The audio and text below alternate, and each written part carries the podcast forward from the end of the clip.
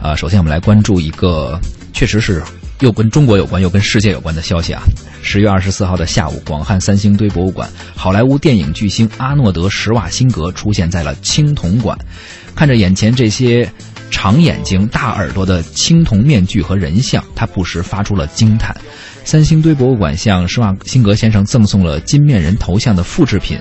而当他看到呃，而当在场的人看到施瓦辛格的时候，也忍不住发出了惊叹。的的确确啊，施瓦辛格一向是以这个呃荧幕硬汉的形象，或者好莱坞巨星的形象，甚至是这个前加州州长的形象啊，出现在我们关注的视野当中。而他出现在四川，这好像就觉得跨度有点大了。是他这次去三星堆，真的仅仅是去看一个展览吗？呃，并不是这样的。这次呢，施瓦辛格赴川是受邀担当三星堆的文化宣传的全球大使，他的团队呢还签约了电影《三星堆来客》的拍摄。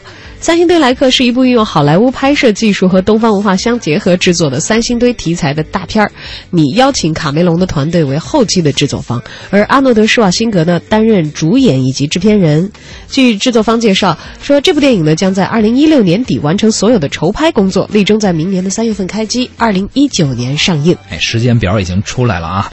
再往前推四千八百年，那个时候古蜀的先民创造了三星堆文明，它是世界文化的高地，也是中华文明的圣地。呃，这里出土的文物造型独特、神秘怪诞、内涵丰富，具有非常高的历史价值、科学价值和艺术价值，被誉为世界第九大奇迹。作为在北纬三十度上，同时期的古希腊、古埃及、古巴比伦等世界古古文明相比啊，与它比肩的三星堆文明，对中华文化的起源以及世界早期文明的交流产生了非常重要的影响。当今呢，三星堆也已经具备了一定的世界影响力。施瓦辛格在三星堆来客的电影签约仪式上说：“说那么多的面具，那么多的珍宝在三星堆这个地方，但是世界上呢，却有很多人都不知道，这是很遗憾的一件事儿。这部三星堆主题的电影不仅仅是娱乐，更多的呢是想要把三星堆的文化带向全世界。我们要把三星堆变得和金字塔一样出名，让世界更多的人来这里，来到这儿旅游，来到这儿买房子生活。我希望通过这部电影来实现。哎，想的都非常长远啊。其实成都、四川这个地儿确实挺。”适合生活的，对，以前就有这个俗话讲嘛，说自古少年不入川，就是因为会在你很小的时候就磨灭你的斗志，因为可能你奋斗之后想要获得的一切，在那里好像比较轻易的就得到。没错，房价可能也不高哈。之前我去四川出差的时候，还去了趟三星堆，在那儿呃，先是去成都吃火锅，然后后来去看了三星堆，真的那个生活是非常不错的。三星堆一直也是一个我的理想当中的目的地啊，没有抽出太多的时间，因为它其实到了成都以后，还会要转乘其他的交通工具往德阳去吧。租了一辆车，租了一辆车，开了一个多小时吧，然后就过去了。在在广汉啊，对。当然，三星堆发现之后呢，也让这个地区呢得到了很大的提振，包括经济上的活力，也因为它是一个好的旅游点而振奋出来了。不知道这个电影播出之后会怎样？当然，这个电影也确实很让人心存疑虑啊。嗯。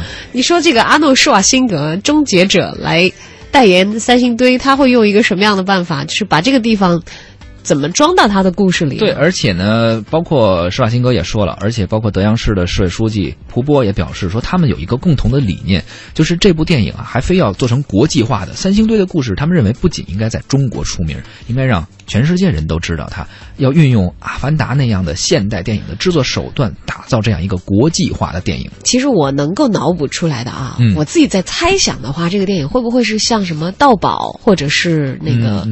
探墓探险题材的，因为这样好像阿诺施瓦辛格一个外国人不远万里来到中国，好像才比较说得通。而且他一些身手啊，还有他的这个功夫啊，可能还就可以展示在里面。对你想想，危险啊！这个古墓丽影劳拉也是带火了这个东南亚的这个景区。嗯，那么三星堆其实也可以尝试一下用这样的套路，就不知道这个电影到底会是什么样子。我们也来期待一下啊！是的，呃，年底呢筹备工作就将完成，预计是在二零一九年的时候可以登上大荧幕了。嗯。